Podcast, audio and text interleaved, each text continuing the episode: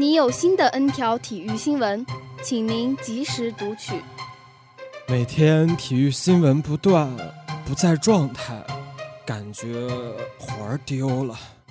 没事儿，不是还有大话体坛吗？抢先体育资讯，热门体坛事件，我们不生产体育新闻，只挑最精彩的体育视角，选最出色的体育名人。一切尽在每周三晚《大话体坛》。大话体坛。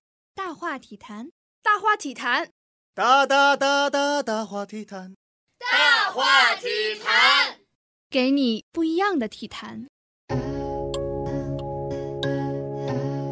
体坛往事十二月，翻动着时光的书页，转眼之间，故事已经指向了二零一八年的尾声。十二月一向带着过往的无穷回味，人总是忍不住在这个时候，一边向着未来张望，一边细数着往事。翻开历史，回望过去，体坛无限，而总有一些发光发亮的点滴，让人挪不开眼。岁月的尘埃无法掩盖那些闪耀着光芒的时刻。今天就让我们一起穿越时空的隧道，去看看那些体坛往事。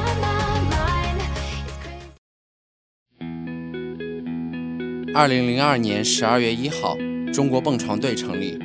蹦床是人们很熟悉的一项体育运动。中国蹦床队拥有多位奥运冠军和世界冠军，但这支队伍其实非常年轻。二零零二年的十二月一号是中国蹦床队成立的日子。蹦床早先是一种杂技表演，四十年代末有了正式比赛。中国是在一九九七年才设项。二零零零年，蹦床进入了奥运会，但那会儿中国选手还达不到参赛标准。二零零二年，中国蹦床队在天津成立，后来训练基地设在了北京体育大学。中国第一批蹦床选手绝大多数是从技巧体操转来的，良好的基础使选手们提高很快。建队仅仅两年，中国蹦床队就在雅典奥运会上由黄珊珊拿到了奖牌，北京奥运会更是由陆春龙、何文娜包揽了男子和女子冠军。一九八八年十二月二日，中国登山运动员首次登上文森峰。登山现在是越来越流行的户外运动，而它也是一项充满了挑战与艰险的运动。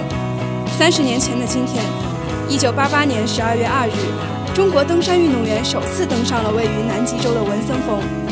文森峰是南极洲最高峰，其主峰海拔五千一百四十米。十二月份虽是南极洲的暖季，但气温常在零下四十度，而且时常狂风怒吼。据说登顶难度与珠峰不相上下。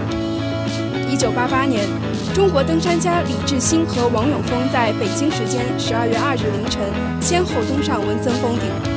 其中，李志新从三号营地到达顶峰只用了七小时零二分钟，创造了攀登此峰的最短用时记录。这次是由中美两国联合进行的科考和攀登活动，共有六名队员。中方除了李志新和王永峰。还有四十九岁的地质学家金庆明，他虽然没有登顶，但却在文森峰一带获得了重要的科考成果。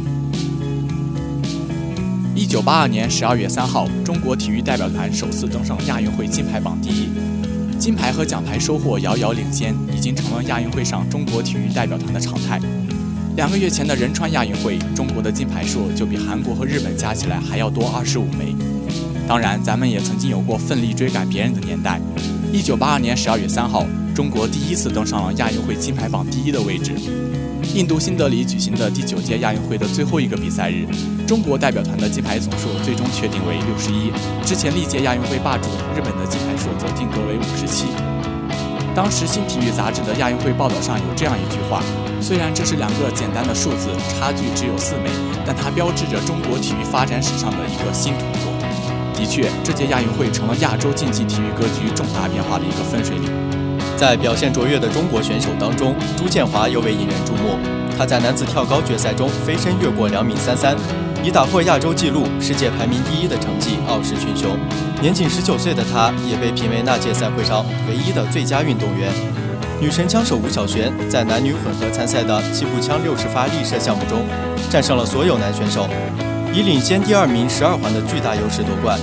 两年后，洛杉矶奥运会，她成为获得奥运金牌的第一位中国女性，同时也是射击史上第一位在单届奥运会上夺得两枚奖牌的女运动员。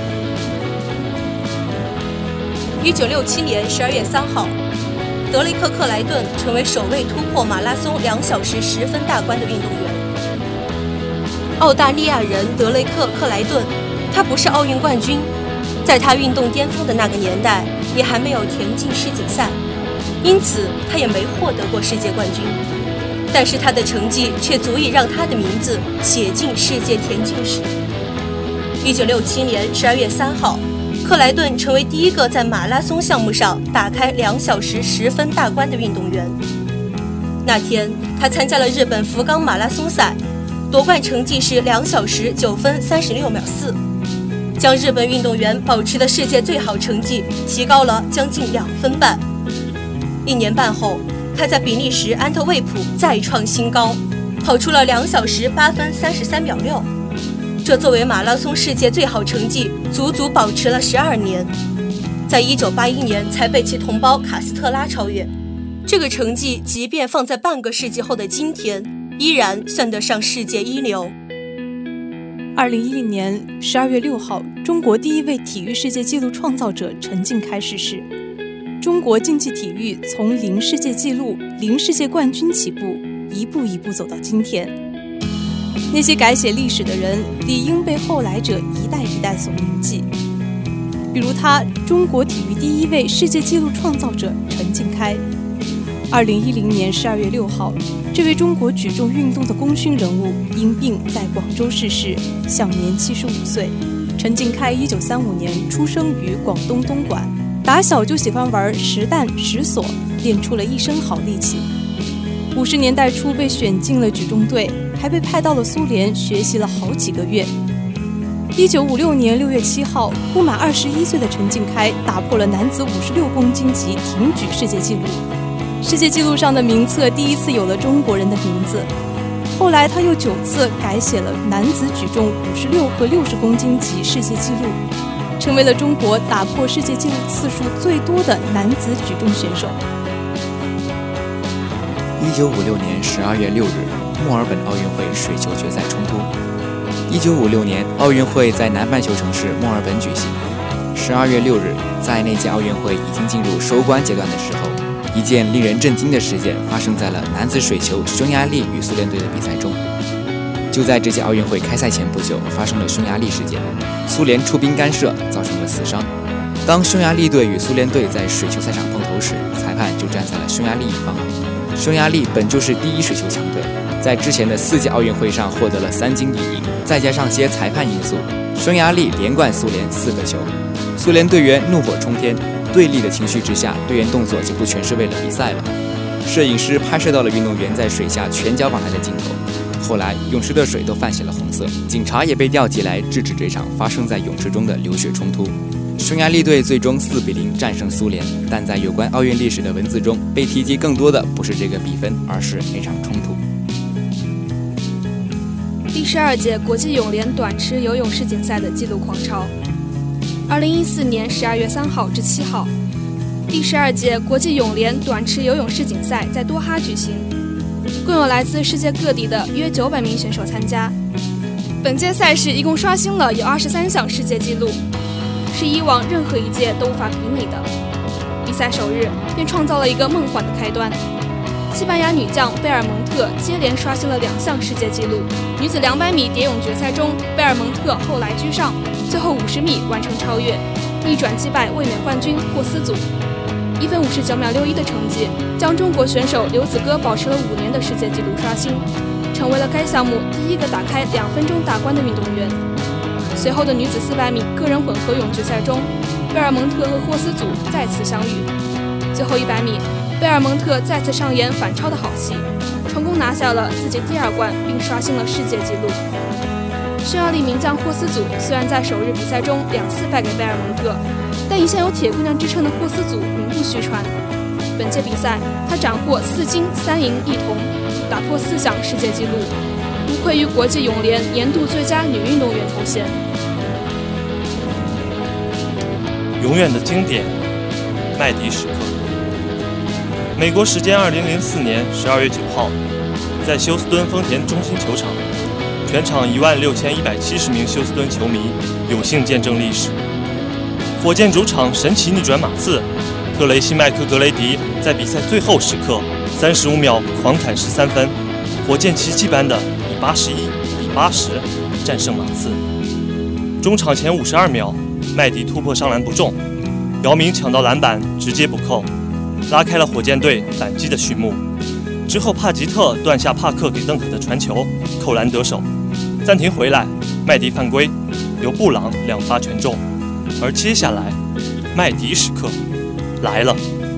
麦迪全场运球后，镇定自若地投中了他匪夷所思的第一记三分球。苏拉犯规，布朗继续两罚全中后，麦迪运球前场，利用姚明的挡拆绕过鲍文，再以假动作骗起邓肯，顺势投篮，球不可思议的再次命中三分。并且加罚命中，比分来到七十八比七十五，火箭此时只落后三分。帕吉特向邓肯犯规，后者也难得的两罚全中。火箭的暂停后，麦迪艰难地接到巴雷特的传球，运球至三分线附近，面对紧逼的鲍文，再次飙中三分。马刺请求暂停，暂停回来，布朗接球后运球，但在底线附近球运丢了。麦迪迅速捡起球，持球疾奔，在中场前一秒。外线再次三分命中，进球后的麦迪用力挥舞着拳头怒吼，最终比分定格在八十比八十一，火箭险胜马刺。赛后，人们称此三十五秒为麦迪时刻，称麦迪是最感动上帝的男人。这次比赛永远载入史册，不可思议的大逆转，外加三十五秒十三分的里程碑。从此以后，NBA 有了一个新名词，叫做麦迪时刻。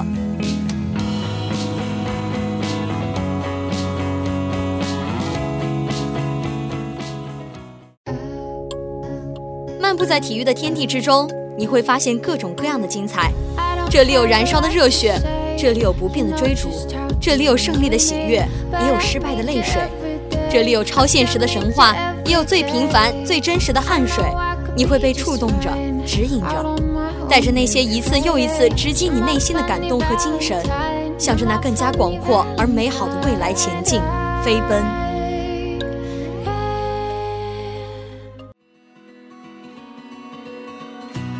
来到体育天地全新企划——体育小讲堂。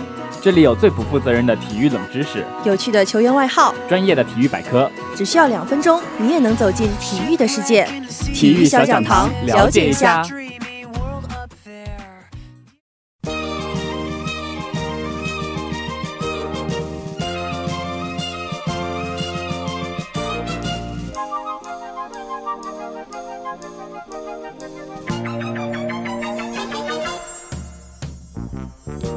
体育小讲堂给大家介绍的是天才围棋少年柯洁。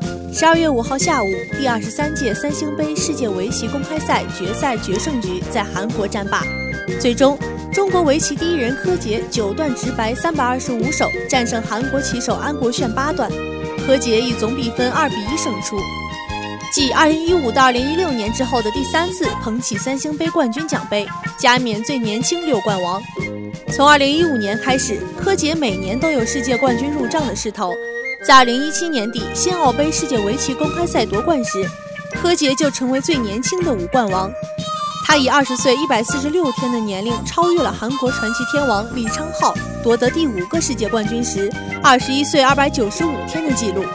而在夺得世界第一冠到第五冠用时最短的棋手排名中，柯洁也跻身三甲。他用时仅为两年十一个月又十二天，效率惊人。柯洁虽然成为最年轻的霸主，但在围棋世界的冠军殿堂还有四位前辈需要他超越：李昌镐的十七冠，李世石的十四冠，曹勋炫的九冠和古力的八冠。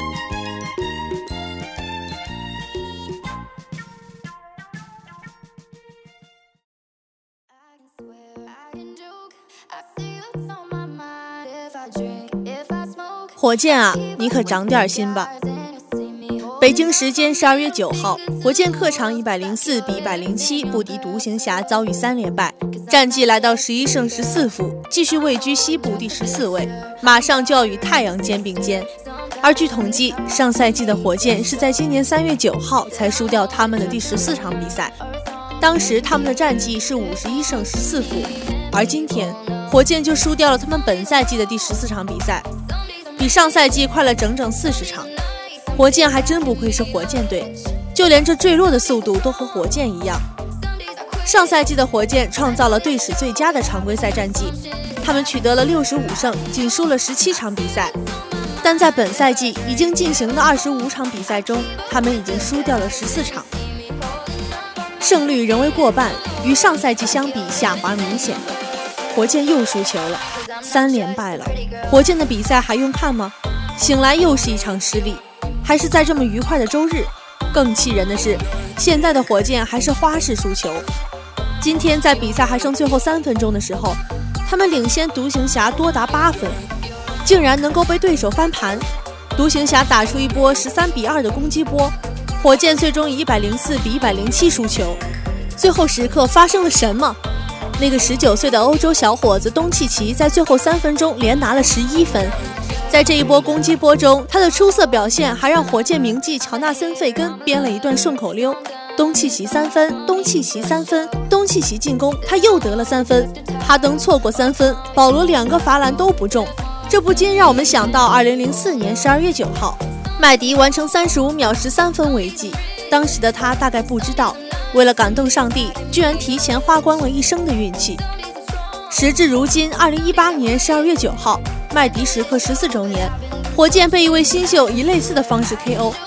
卢卡·东契奇在一百一十一秒内开了四强，震撼程度确实不如麦迪，却足以完成逆袭，顺手将火箭送去见上帝。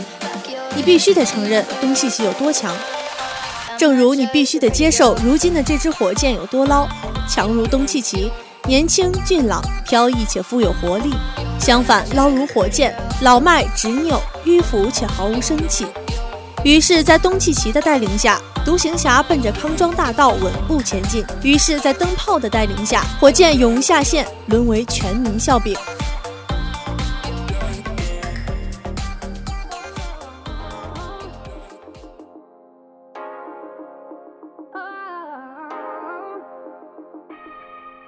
个赛季一开始，我们老说火箭是因为伤病，所以在开始阶段表现得不好啊，输球都怪伤病。由于在休赛期送走了阿里扎和巴莫特，火箭迎来安东尼，结果甜瓜被背锅，火箭输球都是怪防守。现在不管是要交易掉甜瓜，还是炒掉对方，或者是一批伤员，包括内内在内的全部回归，火箭还是能够花式输球。这一次，火箭会把这个锅给谁呢？反正比赛结束之后，保罗向球迷们解释并且道歉了。然而，回顾起本赛季火箭的十四场输球，基本上都是球队突然断掉导致输球的，或者是根本没有状态，全员手感冰凉而输球。上一场，他们第三节突然断电，在客场惨败给爵士。之前对阵森林狼，他们在末节断电也不敌对手。这一场比赛还是火箭在十二月份以来打得最最焦灼的一场比赛。并且还是一场胜利在望的比赛，结果火箭最后几分钟继续断电，与火箭坠落速度一样输掉比赛。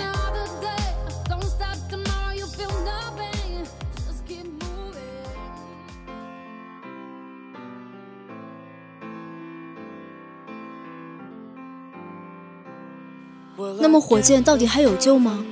乍一看似乎落后不多，距离前八不过二点五个胜场。哪怕距离帝国勇也就落后六场，如果能发发力，也就是一时半会儿的事儿。然而怕就怕在“如果”两字儿，这如果能成为现实吗？现在看来虚无缥缈，海市蜃楼。毕竟你很难要求登哥做到更好。赛季至今为止，哈登场均得分第一，场均助攻第四。你敢相信这样的杀神居然身处西部倒数第二的烂队？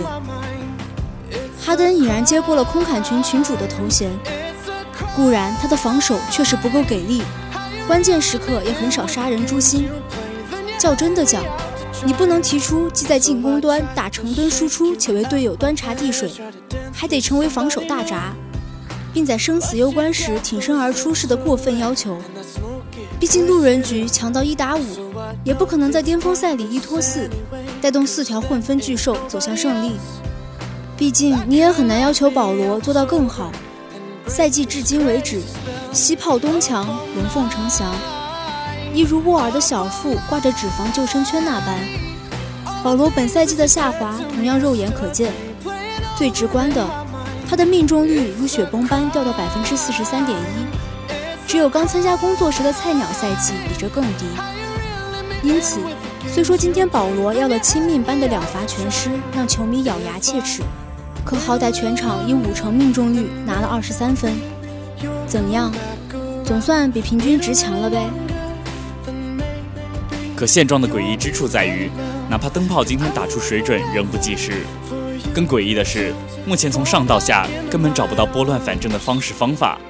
憨直的塔克摸不着头脑，丙皇赛后无话可说，倒是小胡子涨红了脸，憋出了国足式的金句：“虽然输了，但我认为打得还不错，相较之前比赛强度更好了。”言下之意居然是虽败犹荣，还能接受。每个人的脸上都写着丧，每个人的表情都是无限迷茫。还是那句话。再伟大的奥斯卡也演绎不出现实里的奇幻剧本。上个赛季，火箭已经无限接近于勇士了，保罗也如愿摸到了西决地板。结果这个赛季，火箭冲上了云霄，现在已经与太阳肩并肩了。于是戈登按捺不住，袒露心声：糟糕透顶！我认为球队没有正确的使用一些球员。推诿责任总是容易，可在对着镜子照照自己呢？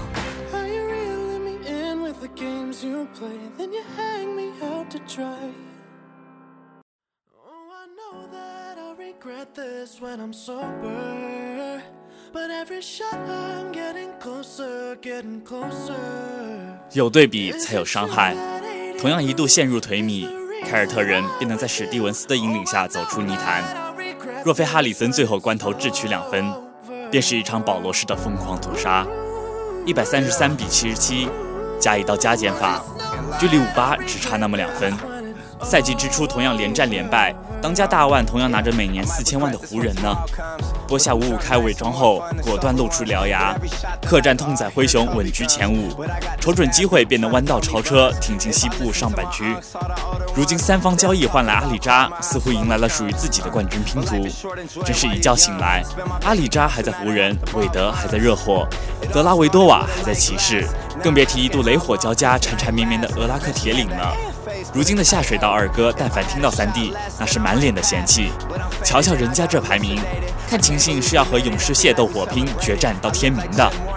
大多数被贴上强者标签、一度遇上麻烦的球队，都在拨乱反正，慢慢变好。甚至就连垫底弱旅菜鸡咸鱼也明白支持后勇。瞧瞧人老鹰，卡特辽发少年狂，带着一群儿郎把掘金给办了。再瞅瞅人骑士，一柱擎天八贤王。还是带着一群儿郎把奇才给灭了。当这样的比分一个接一个映入眼帘时，都不由替火箭感到羞愧。可是人家是什么配置，火箭是什么配置？人家是什么赛季目标，火箭是什么赛季目标？没有赢球后如释重负般的酣畅，只有一败再败、深不见底的绝望。都说火蜜个个见多识广。历经多年摧残，理应有颗大心脏。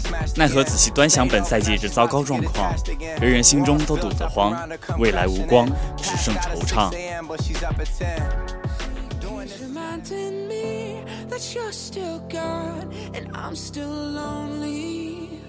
唯一一支能与火箭竞逐比烂的球队，大抵就是盘踞华盛顿的华强团伙。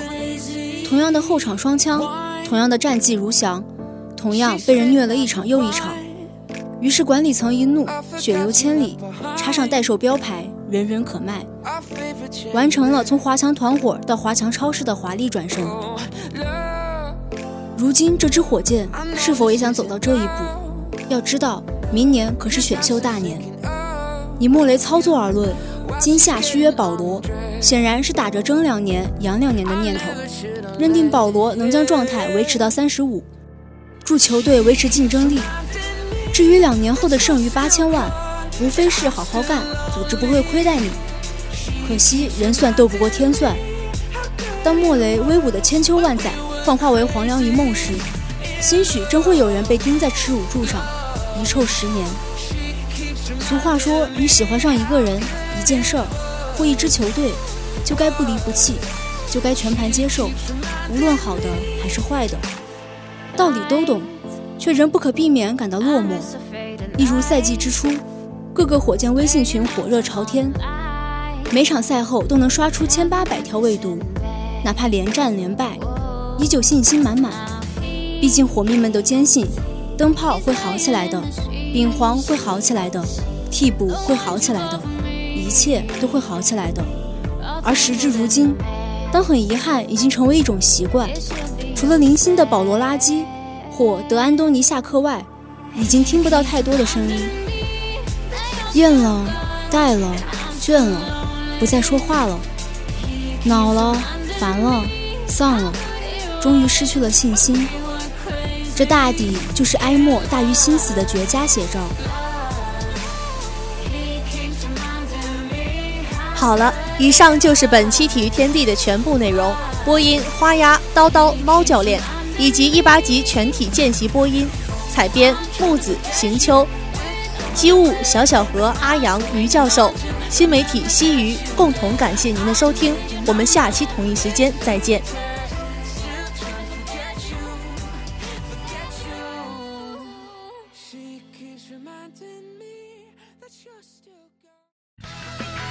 下面是本周的赛事预告。欧冠赛场继续重燃战火。